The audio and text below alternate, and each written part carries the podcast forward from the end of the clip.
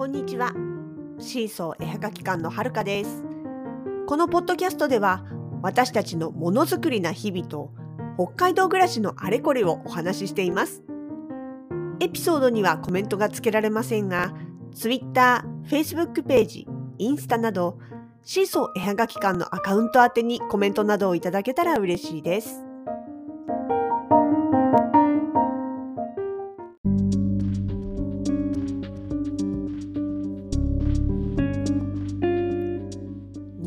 2021年9月22日水曜日。今日ニュースで北海道でマダニに噛まれたことでかかるウイルス感染症が新たに見つかったっていう記事が出てました。そうマダニにね噛まれて感染するウイルスがあるっていうのはまあ知ってはいましたけれどもどうやら今回のニュースっていうのはその従来知られていたのとは違うウイルスが媒介されてでそれによる感染症っていうことらしいです。でも実はこれ遡ると2020年1月28日だからちょうど1年半ぐらい前ですねにマダニが媒介するとみられる新たなウイルスによる感染症を見つけたという発表がねニュースとしてあったんですよ。ただその時はまだ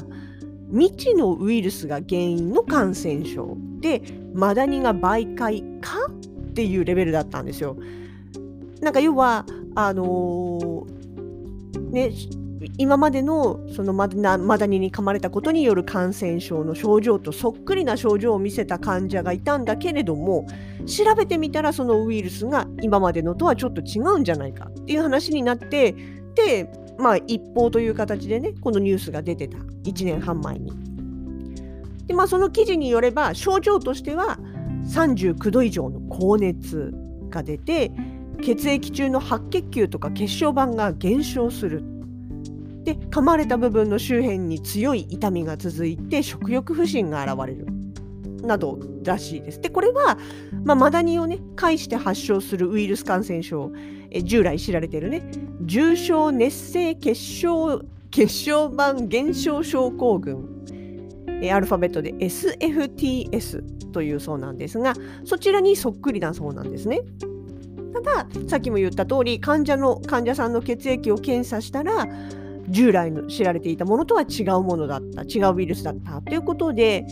で、まあ、今回のニュースとしてはそれをあらの改めて新種ということで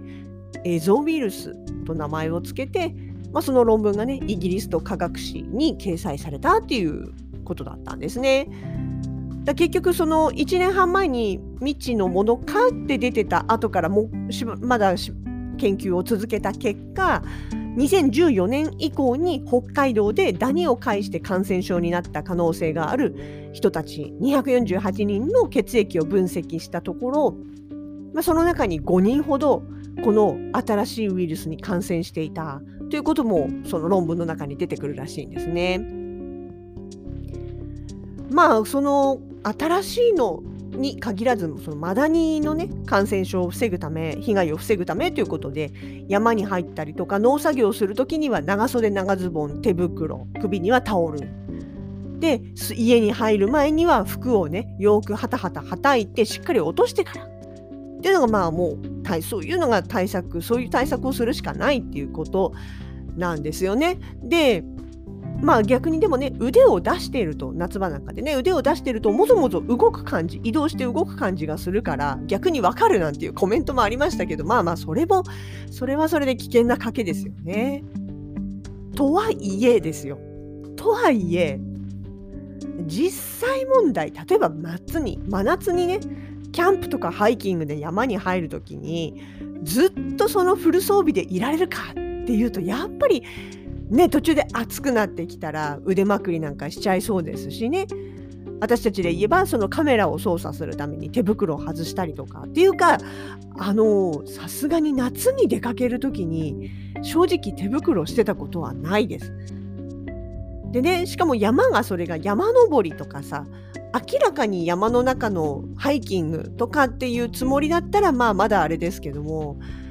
例えば私たちで言ったらこの間そうだな。夏今年の夏に行った、えーと、あれです。三毛別三毛別か。三毛別のヒグマのねあの跡地。ヒグマに襲撃された跡地に行ってみた。であれなんかもう要はまあ一応その何て言うのかな。施設として出来上がってるものだし、まあ、車で行けるからっていうことでねかのその現地まで行きましたけれども実際その現地っていうのは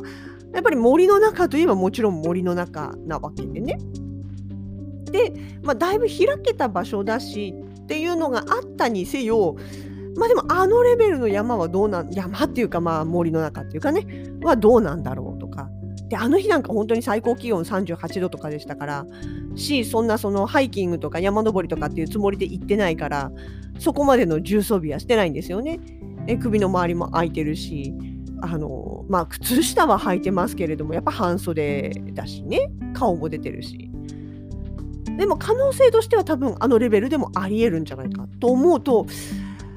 まあ、やっぱりもちろん気をつけてはいてもなかなか完璧な装備っていうのは難しいんじゃないかなっていうのはありますよね。でキャンプなんか行った場合でもね当然水をやったりとか火を起こしたりとかっていう時には腕をまくったり手を出したりっていうシーンは当然あるでしょうし湖とか川に入りたいと思ったら靴は脱いじゃうでしょうしね。だからまあまあそう考えるとあとはもうねその現地を離れたら例えば車に乗る前とか家に入る前にしっかりこう服をほろってね北海道弁で言うとほろってなんですけどまあ払って落としてやるっていう形になっちゃうのかなと思いますけどね。そうまだ見てねちっちゃいだけに厄介なんですよね。ただねやっぱ数年前に私あの作家さん仲間の大切な友人がマダニに噛まれて SFTS を発症して亡くなったっていう話を聞いてるんですよ。でそれ聞いた時にね急にこの SFTS っていうのが身近にな脅威に感じられたんですよ。で後々から聞いてみたら結構身近にいるんですよね。あの出かけてお家帰ってきてでお風呂入ってみたらそれこそその血を吸ってすごいでっかくなってるマダニを見つけてしまったみたいなもうゾッとしますよね。私自分の体から虫のお尻とか出てたらもうもう悲鳴じゃ済まないしパニックになると思います。本当虫苦手だし。でしかもそういう毒があるとか毒っていうかねウイルスの感染症の心配があるとか聞いちゃったらもう多分本当にそんな場面に出くわしたら多分本当パニックになりますね。そうでそのね私の直直のね知り合いの人でもやっぱりそのお風呂に入ってて気がついてでこれはやっちゃいけないやつなんですけど無理っとこうね取って外したとかっていう話も聞くんですよね。それはたまたま運よくそのダニがウイルスを持ってなかったから。まあそれで済んだ話なんですけどもしそのダニがウイルスを持ってたりするとそのギュッと掴んだ時にお腹を押されて逆その口の部分がね体に入った状態ですからそこを通じてウイルスが逆流してくるというか要は自分で自分にこうあの感染させてしまう状態になるっていう可能性があるわけですよねだから勝手に外さないでもそうなったらあの幹部の周りを冷やしながら一刻も早く病院に行けっていうのはそういうことらしいんですよね。いやでもねちょっとそのなんだろうまあでも言うてそんなことないでしょうぐらいに思ってちゃいけないんだなっていうのはやっぱ感じますよね。でしかもそれが従来知られているものとは違うウイルスまで媒介されてるってなってしまうとね。そうまあだから私たちも用心はしてますけれどもでもね2回ほどねやっぱりそれらしきものを車では見てるんですよ車に乗った時に1回目は車のシートにねと目がいった時に何か動いたと思って見たら多分それだったんですよ。ダニ。でもでそれその時はね確かね潰そうと思ってティッシュ出しかけたら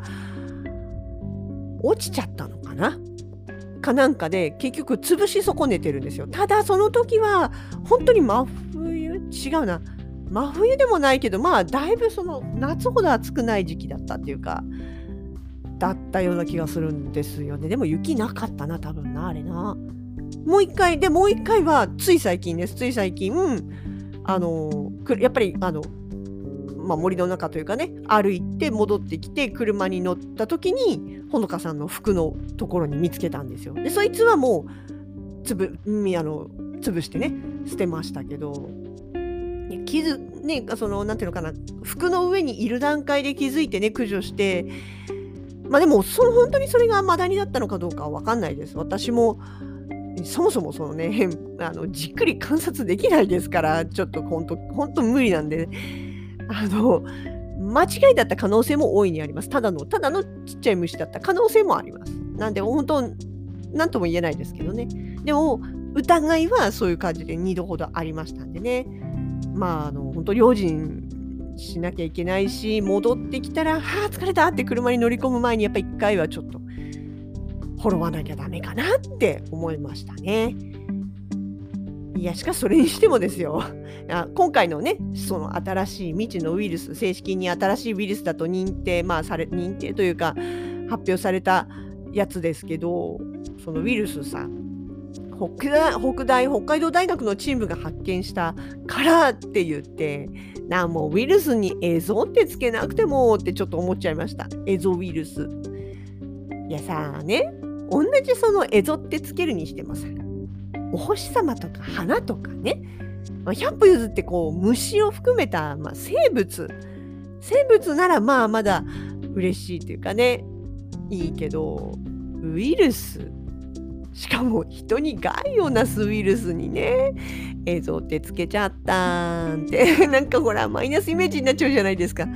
寂しいなってちょっと思ったりもしました。まあこうそんなのは私のただのざれ言でございますが。ね。まあでも本当あのー、ちょっとねいつの時期にまでいるのか。例えば北海道っていう場所で真冬の森の中でもその食われる取りつかれる可能性があるのかどうか雪がある時にはないのかじゃあ気温が何度以下だったら安心安心というか大丈夫なのかっていうところそういう細かいことまで私全然ちょっと調べてないんであれなんですけどまあでもとりあえずやっぱりちょっと頭の片隅には止めておかなきゃいけないことなんだなって改めてニュースをも見て思いました。